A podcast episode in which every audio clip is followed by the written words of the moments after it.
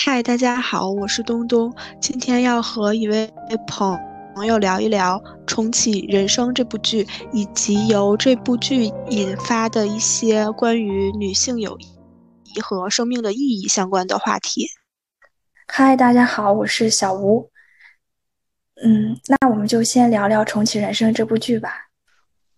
好的，然后我们聊的内内容可能会涉及到一些剧透，如果没有看过这部剧的朋友，可以就是先看剧，然后再听我们聊。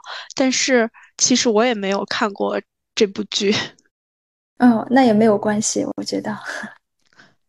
然后嗯就是你可你可以先给我简单介绍一下这部剧的大概的内容，然后就是你印象比较深刻的情节，或者是你觉得你很喜欢的情节是哪些吗？嗯，可以啊。就是我刚开始很想跟你推荐这部剧，就是因为我整体上看这部剧的感受，就是有一种，就是会觉得这个剧充满温情，而这种温情又是非常自然的，就不是煽情，就是那种很缓缓流淌的那种很温暖的感觉。但同时，这部剧又有一些转折呀、惊喜呀，或者小小的悬疑色彩，就会让我觉得，嗯，很想一直看下去，一直看下去，就是很抓人心吧。所以我就很想推荐给你。然后另外一点是，这部剧它其实更多的是在讲女性友谊，因为我很少看到一些关于女性友谊的剧让我觉得很自然、很舒服的。我记得之前意大利有一个片子叫《我的天才女友》，其实那个片子我没有完全看完，就是有一些情节它会勾起我的一些不舒服的感觉，嗯，但是这部剧完全没有。这个剧讲的就是一个一个女孩，就是一个很很普通的女孩，她平时是做公务员的工作，她在一次呃意外的车祸去世之后，然后发现自己是可以转世投胎的。然后她当时是有两个选择，一个是可以成为在危地马拉生活的食蚁兽，另一个是投胎回到婴儿时期的自己，就是重新再活一遍。然后他就选择重新再活一遍。那当他重新再去生活的时候，你会发现他跟之前的人生其实区别特别小，但是呢，他同时，嗯，为了积阴德，然后不断的去通过做一些很小的、很温情的那些善事来改变。身边朋友的家人的生活的一个故事，然后这个故事，它其实是呃意外去世了很多次，然后又重生了很多次，一点一点去推进展开的。嗯，就就是他每一次重生做的事情，就是都是做了一些很小的改变。那他具体都做了什么呢？就比如说他。第一次重生的时候，他在小的时候在幼儿园，就想他有一个嗯，也不算朋友，有一个同学，他爸爸差点就想跟幼儿园的老师发展婚外情。他作为一个小孩，他但是他当时已经拥有了前面几十年的人生忆记忆，所以他就想去破坏这个同学的爸爸和他的幼儿园老师的这个婚外情，然后他就破坏成功了。嗯，这是他第一次重启人生的时候。做的一个事情，然后后面还有一个有意思的是，他高中的时候有一个老师特别讨厌，但是呢，那个老师，嗯，有一次跟他偶然间在坐同一趟电车的时候，被误会为是一个就是那种咸猪手吧，对一个女性咸猪手，然后那个女生要抓着那个老师去警察局。在日本的话，如果你被误会为咸猪手，然后去警察局的话，一般是很难就是开脱的，你没办法证明自己没有，因为他们也没有摄像头之类的，所以一般这个的话就会他有点会毁了一个人的感觉。那他当时，呃，就呃解救了他的这个老师，因为他也看到了当时发生了什么。就比如说他，嗯，在没有重生之前，可能他看到这些事情，他都。就是置之不理，然后在重生之后，他他就去就是关注到了这些小的事情，然后去帮助别人。嗯，对他，他应该是第一次的人生，这些事情他好像都没有嗯去改变。嗯，第一次的人生，他算是比较麻木，就是不热爱生活，然后重生之后就，呃，关注到了这些事情，然后想做出一些努力或者是改变。呃，对，差不多是。但是我觉得这个剧它在传达的时候，他第一次的人生好像只传达了一些结果，比方说他同学的爸爸婚外情了，他们搬走了，然后也。嗯，然后关于那个老师，就是他从同学口中听到那个老师出了什么事儿，然后也辞去了工作，就是只交代了这些结果。那第二次的人生，他为什么要去做善事儿？就是因为他当时在那个地狱吧，那个前台那里，别人跟他说，只要你积了足够的阴德，你就可以呃，在转世投胎的时候选择自己想要投胎的东西。啊，他为了这个目的才去注意这些小的细节，慢慢去改变，做善事儿。哦，就是他做这些是想帮自己积累那个那叫什么阴德是吗？哎，就是如果要是你的话，嗯，你有重来一遍的机会，然后截止到你目前的人生，你有想要改变的事情吗？就比如说只选三件事儿，然后你会选择什么呢？哦，只选三件事儿，嗯。第一件事儿，我可能会选，就是对我们都很重要的高考，我可能会更努力。第二件，就是我研究生的时候，我的姥姥就是意外去世了。我当时其实是在外地，我我如果能重新选择，我肯定是想那段时间一直陪在她身边，想要去改变这个结局。还有一件事，我会希望我能劝我的姐姐能够一起。一直坚持读书，然后坚持读完大学，而不是初中的时候就早早退学了。嗯，我会觉得有一些遗憾。就是这件事情现在还能弥补一些吗？我觉得很难了。就是他的人生轨迹已经非常的固定了，有结婚了，有孩子了，然后很难去改变了。然后我也不在他身边，我们两个关系特别好，就是无话不谈。嗯，他也是一个非常好的人，但是我还是依然希望他能有更好的生活。嗯，那我感觉就是这个对你来说是不是还挺难受的？就是很惋惜。对，是挺难受的。我会希望他过得更好一些，就是那种发自内心的。我感觉我对他的这种遗憾，就是觉得，因为他小的时候做选择，他其实不成熟，而且他长大之后，他其实有有表达一些比较后悔的那种状态。哎，那确实是挺难受的，因为他自己就可能也，就是他自己后悔，好像让你更加难受了。就是他好像对现在的生活也不是百分之百的满意。对，是这样的。那你呢？同样的问题，如果问你的话，我会希望就是在我初中或者是高高中的时候，就是能不那么的焦虑，希望我能找到正确的学习方法，然后去努力学习，而不是更多的是一种情绪上的焦虑，但是。没有太多实际的行动，嗯，然后还有就是，我希望我能对自己更加的宽容一点儿，不要对自己那么的苛刻，总是给自己定那么高的目标，但我又完不成，然后我又去责怪自己。我希望别这样，然后我觉得好像没有了，嗯，但我觉得其实我这两点。现在也可以去努力，但我觉得，呃，就是可能需要很长的时间去去努力改善这些。我觉得你的这两点好像都是跟情绪相关的。对，我觉得我在就是情绪上有很大的问，呃，很大的问题，然后有很大的进步空间。哇，那这个这个觉察其实也挺好的，现在完全不晚。对，就希望我还能有提高的可能吧。啊，然后说回友谊，就是因为你刚提到了那个我的天才女友，嗯，因为我之前一直在嗯，网上或者是朋友都在说，就是那个那不勒斯四部曲写的非常非常的好，然后非常非常的喜欢。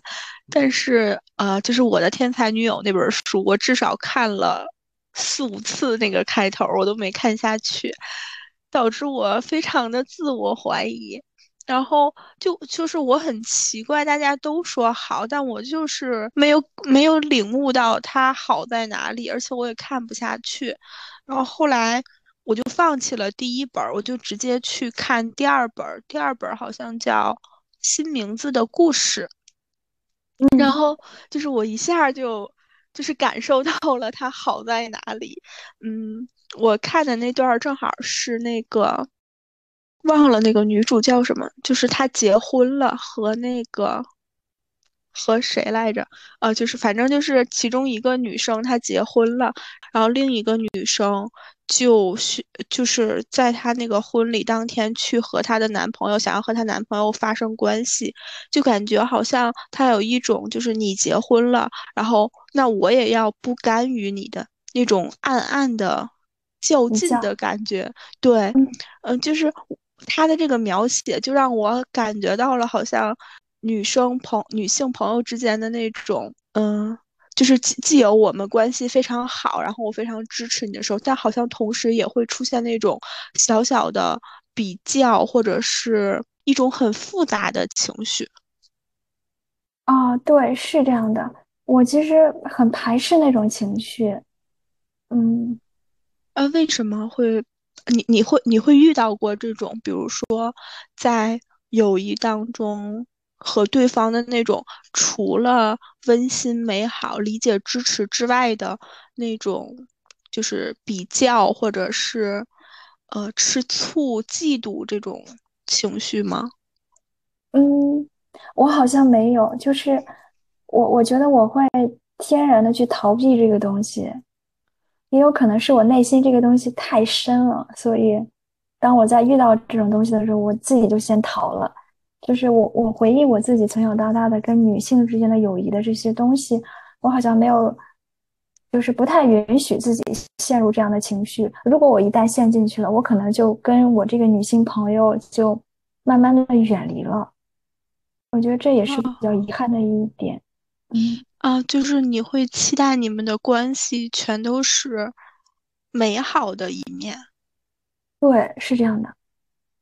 我在没有看这段之前，其实我也会觉得说友情就是要互相支持、理解，好像有这些暗暗的比较，然后小小的。羡慕甚至是嫉妒，好像就是不好的。但是当我看完这段之后，我就感觉好像这种情绪还挺正常的。我就就是一下就释然很多。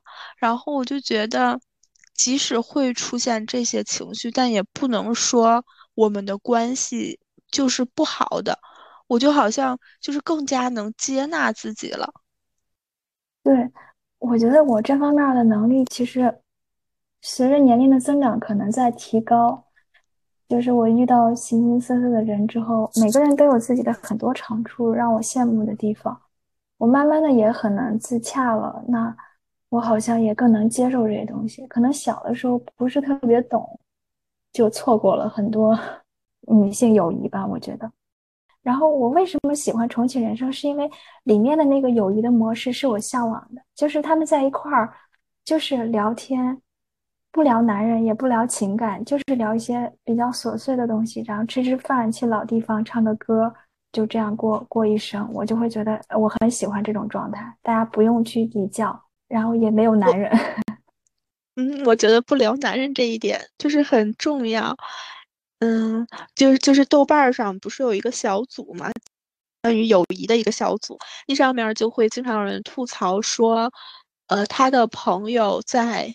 有了另一半之后，就和他疏远了，就只有在他和另一半吵架的时候才会来找他倾诉，然后剩下的时间就很难约到他，然后也很难再和他有一些聊天，所以我感觉就还挺挺就是挺烦的，遇到这种情况。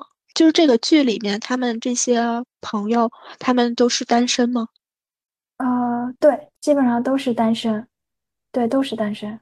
就就这个剧啊，就没有涉及到谈恋爱，没有涉及到感啊，情。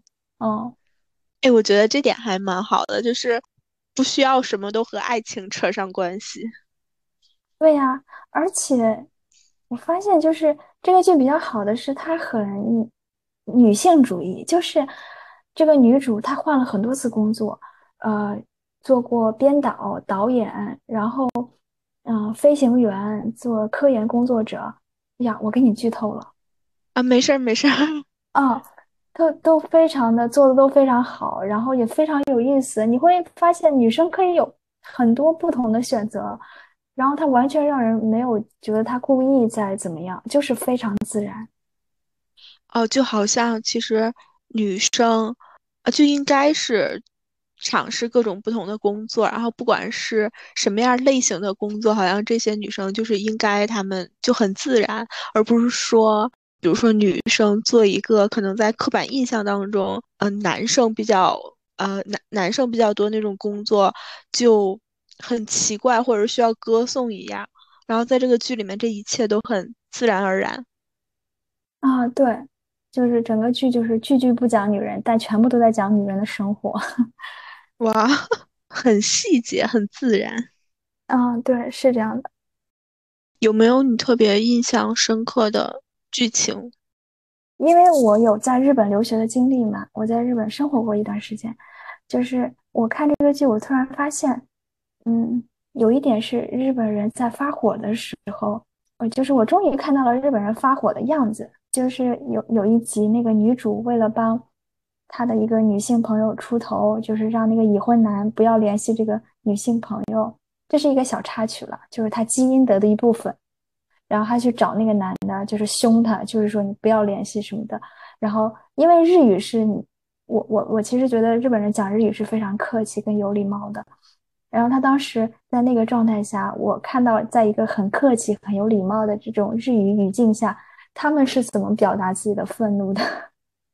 啊，就是我在嗯、呃看一条豆瓣评论说，一开始以为他的那些朋友都是假朋友，因为他们看起来很很客气、很疏离，没想到是真朋友。啊，是的，就是如果如果没在那个日本那个环境下生活，你可能就会觉得他们挺假的。呃，日本的就是社会氛围就是这样嘛？就人和人之间比较礼貌客气。是的，他们即使是好朋友，我见过那种两个好朋友见面，就是一见面就开始跳起来，两个女生，然后说啊 g a n k i desu ka，就是健康吗？就是这种啊，就是那个词啊，元气。然后另外一个女孩就是很就是大叫着说啊 g a n k i 打油，然后就是很开心，就是不知道为什么，就是一个问候语能开心成这样。嗯 是是就是人和人之间边界感会比较强一些。对，边界感很强，但同时他们也很温暖。对，这点儿就觉得，呃，看起来也很爽。就是即使讲话非常的有礼貌，也也可以发火，也可以把就是自己想传达的那个愤怒传达出去。我觉得还挺棒的。呃，然后我看还看到一条评论说，就是他们家里也没有人催婚，啊，对，没有。是就是说重点不在他家人，还是说就是他们的这种家里的氛围也很好，然后就是没有人太在意这些。我觉得可能是整个社会也没有太在意去催婚催育，就边界感稍微比较强一些。哎，那比如说在日本，即使是家人，其实也不太会去催你去找一个男朋友或者女朋友这种吗？不会，就只要你自己过得舒服。我我我当时在京都，我周围的人没有这种压力。还有一个感受就是，我我当时在学日语的时候，会觉得日语就是太客气了，就讲话特别长。你你你你要说一个谢谢，你就要说一串儿，然后要加敬语的那个表达方式，我会觉得好难受。但其实你在日本，如果想要去办事，比方去那种市一所什么的。那些工作人员，如果他们用敬语，然后他们很温和的去表达的时候，你会觉得很舒服，就是嗯，像被抚慰了一样。呃，就是语言上就不太会冒犯别人，然后会比较有礼貌，然后很很治愈。啊，对，是的，是这样的。就就是我还看到。有点评论说，就是说他年近四十，然后未婚未育，身边也没有一个人问他你为什么不结婚。然后更了不起的是，剧里也完全没有去解释原因，他就觉得很棒。就是这个，其实，其实在日本是一个很正常的事情。我觉得他其实确实是就应该是一件很正常的事情。嗯，但可能就是这一点就比较打动我们吧。啊，是的，我觉得这种东西不去聊反而是最，我觉得最好的。嗯，不要刻意去解释。其实说这个女主，就是她有这么一群朋友在身边，然后做着自己喜欢的工作，其实是很幸福的感觉，就是嗯，很平静生活的。啊，对，就是很平静。日本也是一个低欲望社会，那在那样一个社会大环境下，我觉得。他们可能更关注的是身边这种细小的、细微的幸福。哦，就是我看到有一条评论给的是差评，他说，就是说女主没有想过改变自己的人生，然后想要不断插手去改变别人的人生。你觉得，就是你你你怎么看这个观点？我觉得是价值观的不一样吧，就是。女主改变，她如果想改变自己的人生，她改变的初衷是什么？是想要更有钱，还是想要更有名，还是想要更幸福？就是你看她前面那个价值观是什么？嗯，那这我觉得这个评论她的出发点是可能觉得女主应该就是嗯重，既然有了重启人生的机会，就应该抓住机会，要么去嗯做一些让她更有名的事情，或者更有钱的事情，变得更富，或者怎么样？但是其实你看女主的人生，她是很幸福、很快乐的，很享受工作呀。哎，我觉得你说的这个很有意思，就是说她的这个差评的出发点其实是基于她自己的价值观。对，是的。嗯，那你在就是交朋友的时候，呃，你会有什么标准，或者是你是就是平时都平常都是怎么开启一段友谊的？我觉得。我是属于比较看人品，我会观察，就是这个人在生活中他是不是一个比较正直的人，比较真诚的人。然后，如果是这样的话，我会很愿意跟他交朋友。呃，我很少去观察，就是那种，就比方说物质向的，就是他对我好不好，他能能不能帮我这种东西，我反而考虑的比较少。嗯。哦，就是你在生活中，比如说遇到一个人，然后你通过观察觉得他是一个正直、真诚的人，你就想去主动的和他交朋友。是，你是会去，就是主动的去和他开启话题，然后就是主动的去和他交朋友，对吗？啊，对对对，我我我会主动搭讪那种。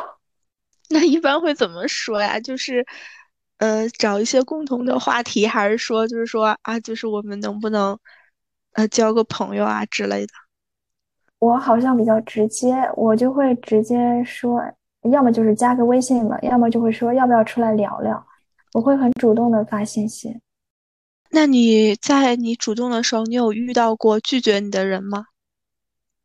遇到过一个，就是我遇到过那种可能不回信息的。就是不回微信的，那也就算了。这种情况下，你会觉得挫败或者是沮丧吗？不会，因为我还没有完全了解这个人，就只是想看着，哎，觉得不错，或者某个小细节觉得很不错，那想试着开始的时候，在一开始就被拒绝了，就会觉得，哎，那那没关系，因为离你的生活特别远，嗯，他还没在你的生活圈儿。哦，就是我遇到过一种情况，就是，嗯，比如说，不管是在网络上或者是现实当中，我看到一个人，然后我觉得我和他很有共鸣，然后我们可能有，呃比较相似的兴趣爱好，或者是我们某某一些性格比较相似，我可能就会想和他成为朋友。然后，比如说他拒绝了我，我就会觉得很自我怀疑，因为比如说。我会认为，就是我们有相似的性格或者兴趣爱好，我去主动的和想要和他交朋友。但当他拒绝我的时候，我就会感觉，或者是他，呃，和我想的不一样，甚至有一些奇葩行为的时候，我就会怀疑说，那是不是就是我在别人眼里也会有这么奇葩的一面，或者是，嗯。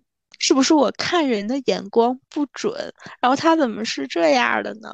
我就会很沮丧，然后很很难过。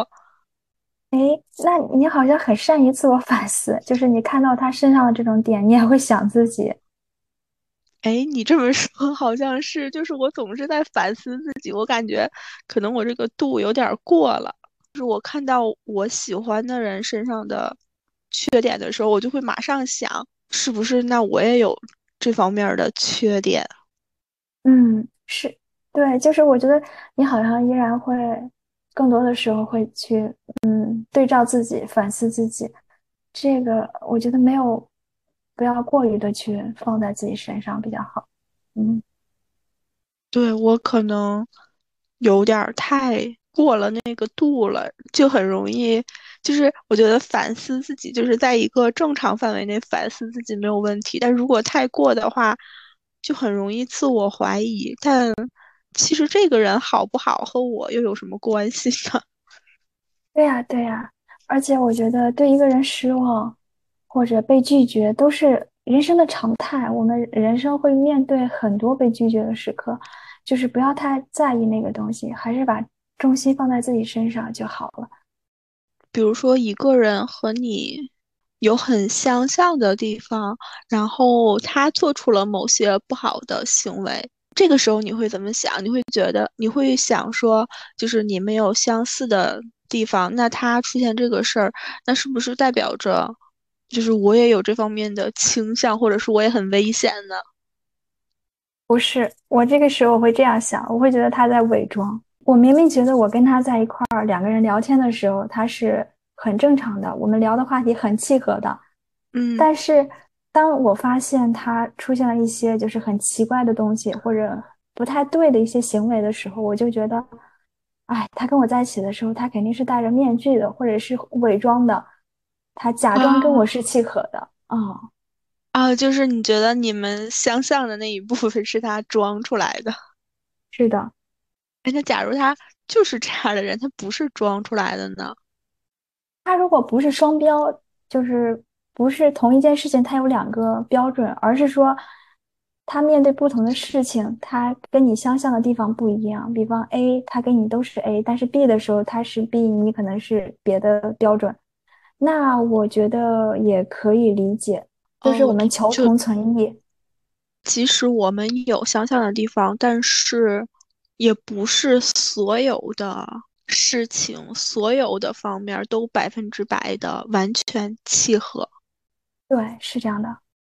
那你有没有在友谊当中经历过，就是让你觉得很幸福或者是很平静的一些时刻？我觉得是，应该是在自己面临一些重大的人生选择的时候。需要得到支持的时候，如果跟自己的女性朋友讲，他们会无条件的去支持你，这个时候就会感觉很幸福。呃，就是他们不会去批判你的选择，而是就是不管怎样都支持你。对，是这样的。啊，我也就是我也很看重这一点，就是支持，就是哪怕。不理解，但是也试图理解，然后去支持，而不是说你应该要怎么怎么样，然后你可能就是不能怎么怎么样去批判你做出的选择。对，是是这个感受。我很讨厌那种，不是讨厌，就是很害怕那种比较爱评判别人的人，或者爱比较、爱评判，我都很害怕。对，就是在我交朋友的过程当中，我非常看重的一点就是这个人会不会，这个人是不是那种就是爱评判别人的人，我我比较喜欢和非批判的人在一块儿。嗯，我也是。而且我觉得，就是交朋友的时候，如果这个朋友有一些就是更成熟，有一些甚至有一些 心理学的背景，我会觉得他可能会更容易相处一些。嗯，我前段时间还看了那本，就是我之前跟你说过《蛤蟆医生去看心理医生》。啊，我看那个我都觉得有点初级了，有点什么初级心理学的感觉，就是那种心理学科普的书。嗯，就其实那本书我也是很很早就想看，然后，呃，但我不知道一开始为什么我老是看不下去，然后也是今年就看了一个开头，然后我就记得那个蛤蟆先生就有一个特别批判他的朋友，还是他爸爸的朋友，就是老是和他说，就说你做的。不好，然后你应该要怎么怎么样，但是他又是以一种我是为你好的语气去那么说，呃，就是让你想想远离他，你可能又会觉得他好像，哎，这个人其实还挺好，但是你要是和他相处近了呢，你又会感觉实在是不舒服。嗯，是的，就是要保持距离才能维持下去。对，但可能就是这种。接接受的批判太多，可能就呃不太想维持了。嗯，对。然后就是除了除了比如说非批判，然后你还有什么其他比较在意的点吗？就是在女性友谊当中，我可能会更在意我们的价值观会不会比较同步。就比方说，我是一个觉得人生就是可能向上比较重要。就是，嗯，当然吃喝玩乐也很重要，但是有自己的事业，有自己嗯喜欢的工作，我觉得也很重要。如果他能够，就是是一个比较积极的人，比较有正能量的人，我会觉得我更喜欢跟这样的人在一块儿，而不是每天嗯就是吃喝玩乐这种感觉的。嗯，哦，你你希望就是对方和你一样是那种嗯不断学习进步的。啊，对。然后，如果是我的话，我可能我会特别在意，就是和对方相处时的感受。就有的时候他可能是一个非批判的人，但是有一种我说不上来的不舒服的感受，我可能就会慢慢远离他。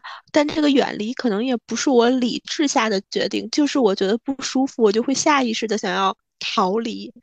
可能是气场不合吧。对，可能是，嗯，就是你会会有那种，比如说看这个人的第一眼就觉得你们可能会成为朋友，或者说你们可能就不会成为朋友。哎，我不会哎，就是会，你会，你是会经过相处才才能决定。对我始终觉得友谊这个东西是需要经历考验的，需要看事儿。那你会会给友谊划分不同的等级吗？比如说。这个人就是一起吃喝玩乐的，那个人就是聊这个事情、这个话题的，那个人就是，呃，可以比如说寻求帮助啊，或者这些。哦，对，就是我感觉每个人的性格特点不一样，嗯，每每个人和每个人之间都有一些特殊的东西存在，我会我会有这些东西去区分，就比方说，嗯，他的性格是外向的。跟他在一块儿是比较开心的，可以做一些户外的什么活动之类的。那他的性格是比较喜欢聊天的，那我们就聊聊天，交流一下观点啊。这种就是都嗯，跟每个人的那种感情都比较特殊，嗯，都有特殊性。就是就是每个朋友都承载着不同的功能。啊，对对。那你有经历过在友谊当中背叛，或者是？嗯，其他的一些不舒服的时刻吗？我觉得我可能太小心了，就是我还没有经历过那种大吵的，或者说大的背叛，但是我确实经历过很，就是感觉被辜负的那种，就很失望的那种时刻。哎，我也会有，就是，就是我之前曾经有一个同事，我们当时在公司的时候，我觉得。就是我们聊得很开心，然后我们每天中午一起吃饭，然后甚至我们假期也会联系。然后，但是我离职没多久，他就把我的微信删掉了，我就觉得很伤心，感觉我错付了。我的天呐，这这也没有必要删了吧？然后我我给我自己的解释是，就是他可能。很讨厌那个公司，所以他不想和这个公司，包括公司里曾经的同事有任何的瓜葛了。呃，但其实，就是我发现的那一刻，我是很伤心的，因为我会有一种说是我自作多情了，就是我以为我们的关系还不错，可以在离职之后依然保持联系，但好像是我想多了。他他难道是因为受了伤太大了，在公司？嗯。我是这么猜的，就是这个解释比较能说服我。哇，这个其实挺伤的，嗯，对，所以就是会有一种，嗯，自己是自作多情了，然后就是像你说的感觉，哦，我好像被辜负了。嗯，是的，我我也有，就是，但我就是我之前跟你描述的那些，但是我就觉得，可能如果你过多的。给这段友谊放很深的期待的话，会会很容易失望，就是会把它看得稍微轻一些。呃，对你说的有一点很重要，就是对别人的期待。就如果你期待很高的话，那注定是要失望。但是要怎么去调整对朋友的期待呢？我觉得就是这个东西看缘分，能不能就是长远的走下去。嗯。还是看缘分，就是刚开始交朋友的时候，如果当时很开心、很舒服，那就享受当下。那后面我们可以稍作努力的去，比方主动联系啊，主动约一下之类的。但是如果没有回应，那可能就要慢慢的降低一些期待，慢慢的去淡化这个东西。我觉得我有一点和你挺像的，就是我会主动的去交朋友，或者是去。呃，先主动的去认识对方，然后可能就是主动找对方聊天，或者是约对方出来，然后根据他的反馈再做调整。那如果比如说对方拒绝了，或者是没有给到你期待的回应，你会感到伤心或者失望吗？会，我肯定伤心和失望都会有的，但是不会特别怕这种伤心跟失望吧。哦，你是觉得就是在这个过程当中是必须要经历的，嗯，对。那会影响你下次再去主动吗？会，会影响我，嗯，下次就是会让我更慢的去打开自己，然后，对，它肯定会影响，会影响你在主动时候的调整自己一些行为，而不会影响你。觉得你以后再也不想主动了，不会影不会让我再也不敢主动，但是会影响我这个强度吧，就是主动的这个强度。我觉得这个这个做法就是还挺好的，既保护了自己，然后又不会因为一个人而影响自己的这种价值观，就是主动交朋友的这种价值观。嗯，对你呢？你会受影响很大。我会在当时想，就是我以后再也不要主动了。但我可能就是在遇到一个我很喜欢的朋友的时候，我还是会去主动。但我可能也会就是从上一次当中吸取一些教训。嗯，对，这样也很好哎。但其实如果老是遇到这种情况，我就会觉得很累，就是很疲惫，然后我可能会进入到那种。啊，就是让我自己在一个孤岛上，远离所有人群的那种感觉。我也是，就是我有时候受伤了，我可能好多天或者好几周，我都在忙自己的工作，就是把自己沉浸进去，谁也不想理那种感觉。啊，对对，啊，就是你说的这点特别启发我的，就是，呃，生活中要包含很多方面，比如说工作，然后友谊。然后还有就是兴趣爱好，就是当在一方面受伤的时候，就可以投入到另一方面，就不至于说把这个东西看得特别重，然后在这方面受挫之后，感觉人生都崩塌了的那种感觉。嗯，对，是这样的。然后哦，我们还没有聊生命的意义，就是你是看到这部剧的时候想到了生命的意义吗？呃，我其实经常去思考，就是也不是说经常思考人人生的意义之类的，就是，嗯，慢慢的你自己对人生的这个定义会发生改变。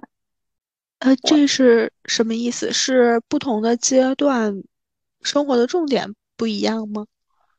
对，就是我以前可能会觉得人生你就是，嗯，要成功，要赚钱，然后要怎么样怎么样。现在就会觉得人生最重要的是要，嗯，找到自己的兴趣爱好，就是沉浸在里面。我觉得这个好重要，我很羡慕那些做自己的工作像疯子一样去做自己工作的人，就是他很沉浸，嗯。哦，就一开始你追求的是那种世俗意义上的成成功，然后后来你追求的就是你想要的是那种，呃，投入自己工作或者是热爱的事情当中的那种状态。啊，对，是这样的。嗯，然后我觉得这个东西我不会变，就是我可能一直都会觉得这样很好，很重要。一开始我对生命的意义有困惑的时候，在我看完就是《活出生命的意义》那本书之后，我就感觉我太同意他说的了。就是我觉得我生命的意义就应该是那三条，然后我就是到目前为止我还没有变化过。但但是我会在不同的阶段对不同的就就是实现生命的意义有不同的感悟。就可能我之前会觉得。呃，生命就是要多体验一些，不管是这种经历还是这种情绪上的体验。然后后来我就觉得，呃，特别重要的就是在面对这些无法改变的外部环境的时候，自己所采取的态度。而且这句话就是非常能安慰到我，然后也非常能给我力量，激励我。就就是我觉得这他他写的这三点让我特别的能自洽。所以我就就是感觉有一种我找到了生命的意义的感觉。那你，那你之后就不会再有任何怀疑了，是吗？我是这样想的，因为我真的非常的认同。就是在没有看这本书之前，我就是我自己在想生命有什么意义的时候，我就觉得可能也没什么意义，体验就是一种意义，或者是找到自己热爱的事业。然后当我看看这本书之后，我发现，就是当我发现我们的观点有重合的那一刻，我真的是非常的，呃，欣喜。然后，就是，所以我就非常认同他说的。然后，我就把这三条就是当做指引我人生的方向。嗯，所以我觉得可能短时间之内也不太会有变化，而且我对这个问题也不太就是。疑惑或者是迷茫了，哇，那这样很棒啊！就是好像是有人认同了，更加让你确信了你你的那些对对，嗯，对，而且还是被就是被这样一个很厉害的人给确认了，好棒，嗯，对。然后我现在就是还想，就是可能就是之前会觉得，呃，就是当我。达到某个目标之后，我的生活才真正的开始。呃，当当做成什么事儿之后，我才会开心，我才会快乐。可是我现在会觉得不是那样的，就是当下才是最重要的，就是只有活好当下，未来才可能幸福，甚至未来可能都是不存在的，只有当下是实实在在发生的。但就是关于怎么。活在当下，其实我也还在学习当中，但我觉得活在当下其实是非常重要的。嗯，是的。哦，我跟你的观观点很像，就是因为我一直在国外生活，那我平时就比方说，呃，装扮自己的家或者说办公室会稍微就会显得有些有一点凑合，我就觉得就是临时的东西。但是后来你生活久了，你就会发现。嗯，它并不是临时的，它可能是一直会持续下去的，或者即使不会一直持续下去，你也有权利去享受你当下的这个这一刻，有权利去享受更好的生活。那现在我就很少凑合，就是该做的我都会做好。对，就如果要是老想着就是这些都是临时的，那好像老是活在一种临时的状态当中，这样就没有办法真正的享受生活。对，所以我觉得宇宙的尽头就是活在当下。对，这句话说的很好。嗯，但就是关于活在当下，你有什么方法或者是心得吗？哎，我之前听你的播客，你说你去大自然，然后去感受大自然，我觉得那个就就对我来现阶段来说很治愈。呃，我以前不爱晒太阳，我现在会特别喜欢晒太阳，我就会觉得，嗯。我就人生就那么长，我今天不晒，明天不晒，我什么时候能就是感受这种暖洋洋的感觉？对我，我也特别喜欢晒太阳。然后我我现在会尽量就是每天上午，呃，晒半个小时太阳，或者是就十分钟到半个小时。就如果这个事儿今天没做，我就会觉得特别焦虑。嗯，对。哦，我有时候就是，如果早上起得特别早，我就会一定要去家门口的早餐店吃一个，就是那种有咖啡，嗯，有面包，有沙拉，有各种东西的一个很丰盛的早餐，就是犒劳一下自己。啊，对早起的奖励。对，然后有时候工作很忙的时候，我一定迅速的干完我自己的工作，就是端一杯茶或者咖啡。去我们这个研究所的小院子里边晒太阳、喝咖啡，哪怕十分钟，我就很幸福。哇，听起来就很幸福，有一种忙里偷闲的感觉，就是就是很忙，但是有片刻的那种自己闲暇的时光，然后还有阳光，有咖啡。嗯，对，就是越了解自己的时候，越知道怎么让自己开心。你刚刚说忙里偷闲，我发现我这个人就是有一种我爱。嗯，很喜欢那种，就是有一种捡便宜的感觉。就比方说，一边看电视一边看剧，那个时光我会特别舒服，就是因为我没有浪费时间，然后我同时又享受了剧，又享受了食物，然后我很我很喜欢这种东西。